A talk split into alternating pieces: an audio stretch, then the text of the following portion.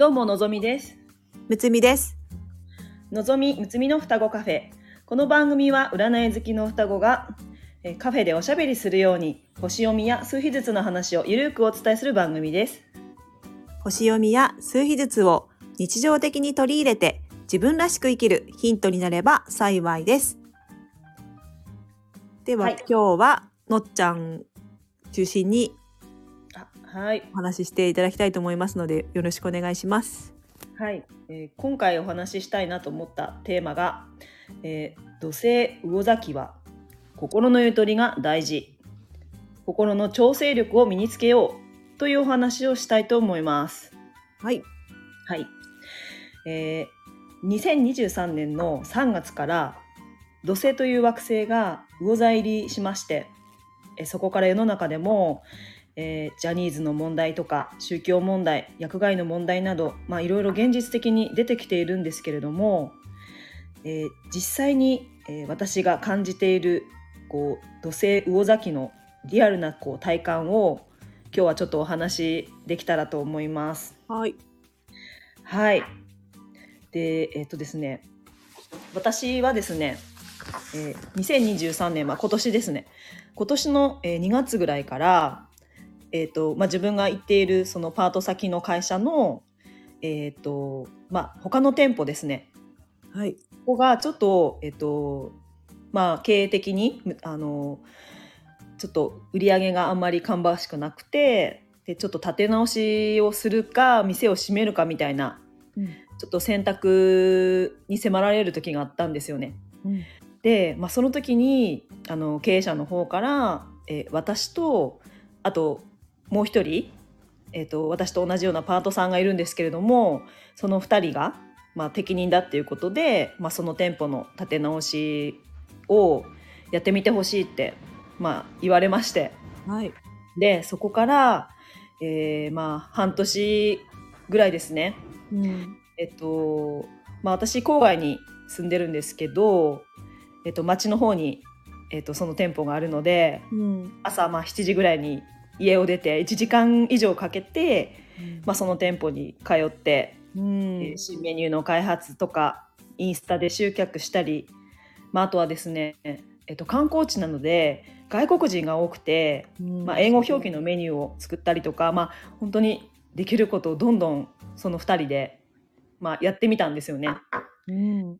で、えっとまあ、結果的にあのその売り上げ、まあ、売り上げがですね、まあ、3倍から4倍ぐらいあの立てれるようになりまして一応あのあの立て直しはできたかなって、まあ、結果は出せたんですけれども、うん、で自分的にも結構あの自由にあのやってやらせていただいたので、うん。まあ、今までやったことないような、まあ、経験とかうん。あのまあ、新しいこう学びというかなんかこう収穫がいろいろあったんですよね。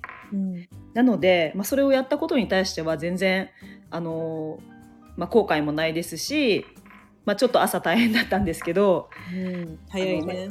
そうですね。うんなので、まあ、大変は大変だったんですけど、まあ、結構あのまあ良かったなと思ってそうただあの、まあ、その一方であの、まあ、私たち私たちはあのパートで働く時間もまあ限られているので、まあ、ちょっとその自分たちのこ許容範囲を超える要望とかもまあどんどん出てきたりして、うん。まあ、もう一人のパートの人とね、うん。まあ、ちょっとこれ以上できないよねみたいなうん。ややるこう LINE ってあるよね責任これ以上持てないよねみたいなこう話になることがすごく多くなったんですよね。うん。うん、でまああのやっぱりこう言われたことに対して「分かりました」って言ってただこう受ける受けるんじゃなくてやっぱ無理なことは無理ってちゃんとこう伝えるようにする必要性も、まあ、感じて、まあ、そこら辺ちょっとまあ、2人であの、まあ、ちょっと意識が変わったんですよね、うんまあ、ちょっと LINE を引くっていうか、はい。はい、なんかその大切さとかもちょっと感じたりしてたんですけれども、まあ、あとはですねあの今、まあ、そこ、えっと、その店舗から本店の方に、まあ、ここ2ヶ月ですねまあ、繁繁忙期に入りまして、まあ、忙しく働いてたんですけど、まあ、あのちょっと10連勤ぐらいこう働い働いた時に、まあ、ちょっと蓄積の疲労から、まあ、体調も崩したりとか、うんまあ、ちょっとやけどしてしまったりとか、うん。こう自分的にこうなんかもう短い期間の間にいろんなことがちょっと起こってで、まあ、自分のキャパをちょっと超えてしまってるなって、あの体感したんですよね。うん。でちょっとなんとなくやっぱ自分の気も下がってるというか、うん。うん、で、まあ、そのそんな時にあの、まあ、ちょっと会社の方も忙しかったんですけどうん。もうちょっとこれ以上ちょっと一回休ませてみたいな感じになって あの、まあ、たまたまその、えっと、夫と長女の誕生日のお祝いっていうタイミングがあったので、まあ、そこでちょっとお休みいただいてあの食事に行ったんですよね。うん。で、まあ、その後ショッピングとかしてお茶してもう久々にこうリラックスしてうん。あのまあすごく自分が元気になったんですよね。うんでその時にあーやっぱり休むことって大事やなって体感したんですよ。うんうんなんかやっぱり自分では大丈夫って思ってた思ってたんですけどやっぱ知らない間にこう蓄積でこう肉体的にもうん。結構まあきつかったりして、うん。まあ、それが結構まあ精神の面にもちょっと出てしまったりして、うん。うん、だそんな時に、まあ、そういう風に感じて、うん、やっぱりなんかこう疲れたなとか まあ休息が必要だなって思ったらうん。スケジュールとかもこう調整したりうん。あとまあ必要であればもう仕事とか生き方とかも見直してうん。心の調整をしていく、まあ、そういったことがまあこれからすごく大事なんじゃないかなっていうふうにうん。あの思ったんですよね。うん。あとはですねこれは今あの私の話なんですけれどもはい。ちょっと周りを見渡すとですねうん。あの一緒に働いている社員さんが、えー、とお給料は減るけど年間の休みを多くできる働き方をの選択を、うん。えー数ヶ月前ぐらいにしました。なあではい、うん。で本人になんでってその理由を尋ねるとお金よりゆとりが欲しいっていう返事が返ってきました。うん。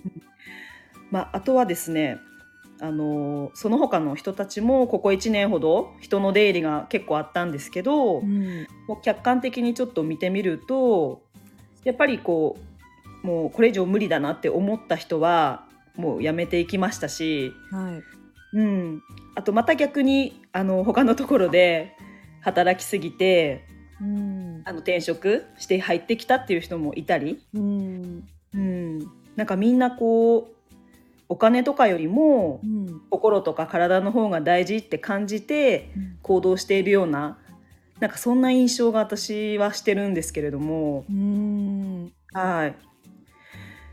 あとはですね、夫の会社でも、あの、まあ、お給料は少なくなるけど、週に1回だけ会社に来て、あとは在在宅で、こう仕事をするっていう、なんかそういう選択をする人も出てきたそうなんですよ。へえはい。どうですかね？うんでも確かにうん。なんか働き方がうん。明らかにうん。こう変わってきてるなっていうふうには感じますね。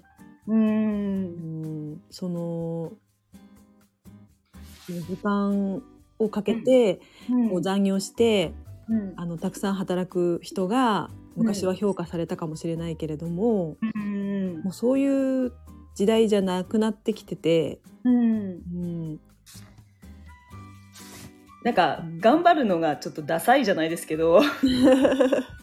なんか若い人を見てるとうん、そういう感じもしたり、うん、私たちあの昭和なんでついついこうなんか 昭和感がまだちょっと、そうなんか残っ名残がねうん、残ってしまってて。うん、なんか頑張れる世代なんですよね。うん、うんまあ、でもここ数年数年というかあのまあ魚座が、うん、あ土星が魚座入りしてからですね。はい、なんかそういうまあもうなんて言いますか。あのまあ、まあ、これ以上は無理っていうこうラインとか。うん。なんかそれをもし超えてしまったらうん。無理す、無理せずにこう調整するとか。うん。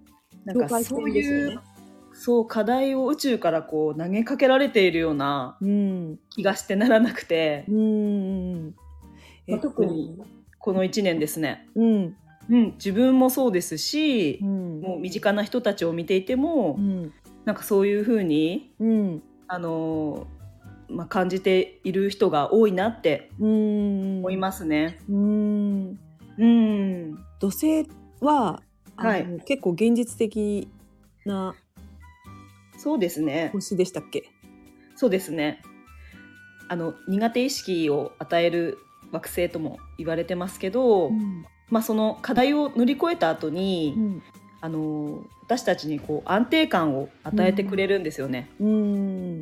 なので、まあ私もちょっと無理しすぎて、ちょっとこう気が落ちてしまってうん。不運がちょっと続いたんですけど、うん。まあ、そんな時にやっぱりこう立て直そうって思ってうん。自分が元気になるようなことをうんやったりして、うん。まあ、自分の心を調整していく、うん。そんな力がうん。あるかないかってうん。やっぱ全然違うんじゃないかなって思うんですよ。うん。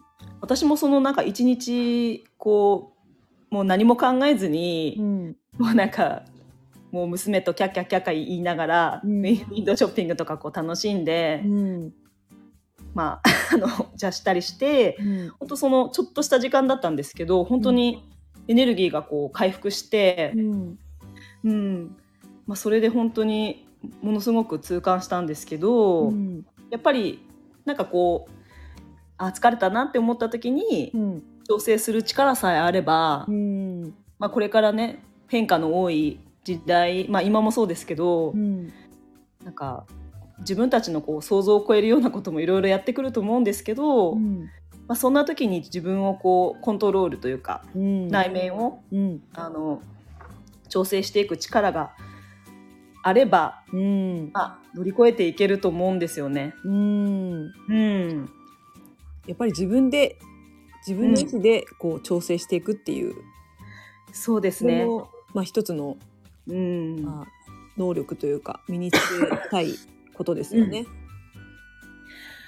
あとはやっぱりちょっと病気とかうん。なんかそういったことを実際にこう起こし起こしてというかそういうのになって、うん。ようやく気づくみたいな人も多いなって思いません、うん。確かに、うん。うん。まあ、病気はサインって言いますよね。何かそうこうですね。メッセージがうん。触れているって言いますよね。そうですね。う。ん。えっと、まあそのうん。土星魚座期っていうのは、えーはいと2023年の3月から入ったんですか、えっとそうですね。でに2025年のうん5月ぐらいまで続きますので、あと1年半ほどうんあります。なるほど。なので今まあ前半ちょっと体験して、うんまあ今自分はちょっとこんな感じの、うんうん、まあ体感をしてるんですけど、うんはい。まああと1年半ですよね。うん。まあししっかりまあここで、まあまた宇宙からいろいろ投げられるとは思うんですけど、うん。まあそこをあのこう課題を乗り越えていくというか、うん。まあ、その自分の心の調整力をうん。身につけた先にはうん。やっぱりこうしっかりとした安定うん。した自分で生きれるようになれると思いますので、うん。うん。まあ、ちょっと今私みたいにうん。きついなとかうん。あちょっと休憩したいなとかうん。ななんとなくそういうふうに感じている方は、うん。やっぱりこう立ち止まって、うん。うん、あんまりこう無理せず、うん。やっぱりこう忙しい日が続いていくと、うん。なんかこう心を調整することもできないじゃないですか。うん。余裕がないとね。そうなんですよね。う。ん。でこの魚座土星期間の前はうん水亀座の土星期間だったんですけど、まあ、ちょうどコロナの時期ですよね。うんうんまあ、いろんなことがこうストップしてうんでそこでまあ一旦こう自分たちが作った世界をうん見直すというか、うんまあ、そういった時期だったと思うんですけど、まあ、その期間にものすごくこう IT とか、うん。なんかそういったものが、うん。あの整えられましたよね。うん。ガラリと変わりましたよね。ガラリとそう土台が築かれたと思うんですけど、まあ、うんそそこの期間を、えー、と体験して、うん。まあ、みんなあのこう Zoom で会議するとかねうん。あの自宅で在宅でこう仕事するとか、うんこういろいろこう変わ変わってうん。価値観とかもものすごく変化思うんですけど、うん。うんその後の魚座土星ですよね。うん。うん、でやっぱりそこの、えっと、水亀座土星でこう自由な生き方をあの現実化してる人もいると思うんですけど、うん。やっぱりまだまだうん。あのこうちょっと無理してしまうみたいなうん。なんかちょっと奉仕しすぎたりとか、うん。うん、なんかそういう人もいると思うんですよ。私もちょっとどちらかといえばそういう気質なので、うん。うん、自分でもちょっと気をつけないといけないなって思うんですけど、うん。うん、はい、なるほど。はい、ちょっと今魚自分の魚座土星期間を振り返ってうん。話してみました。はい皆さんはどうですかね？ね、ぜひ皆さんもうん、心にゆとりを、そうですね。はい、うん、境界線をそうですね。大事にして、うん、心の調整を行っていってくださいね。はい、はい、はい、今日はじゃあこの辺で、はい、ありがとうございました。はい、はい、じゃあ、えーこの番組ではレターを募集しております。数日ずつと星読みの観点から一言アドバイスさせていただきます。ぜひ何かヒントになればと思いますので、レターを送ってくださいね。お待ちしております。最後まで聞いてくださった方、ありがとうございます。いいね、コメントもありがとうございます。また次回の双子カフェにも遊びに来てくださいね。では、はい、のぞみでした。うつみでした。バイバーイ。はい。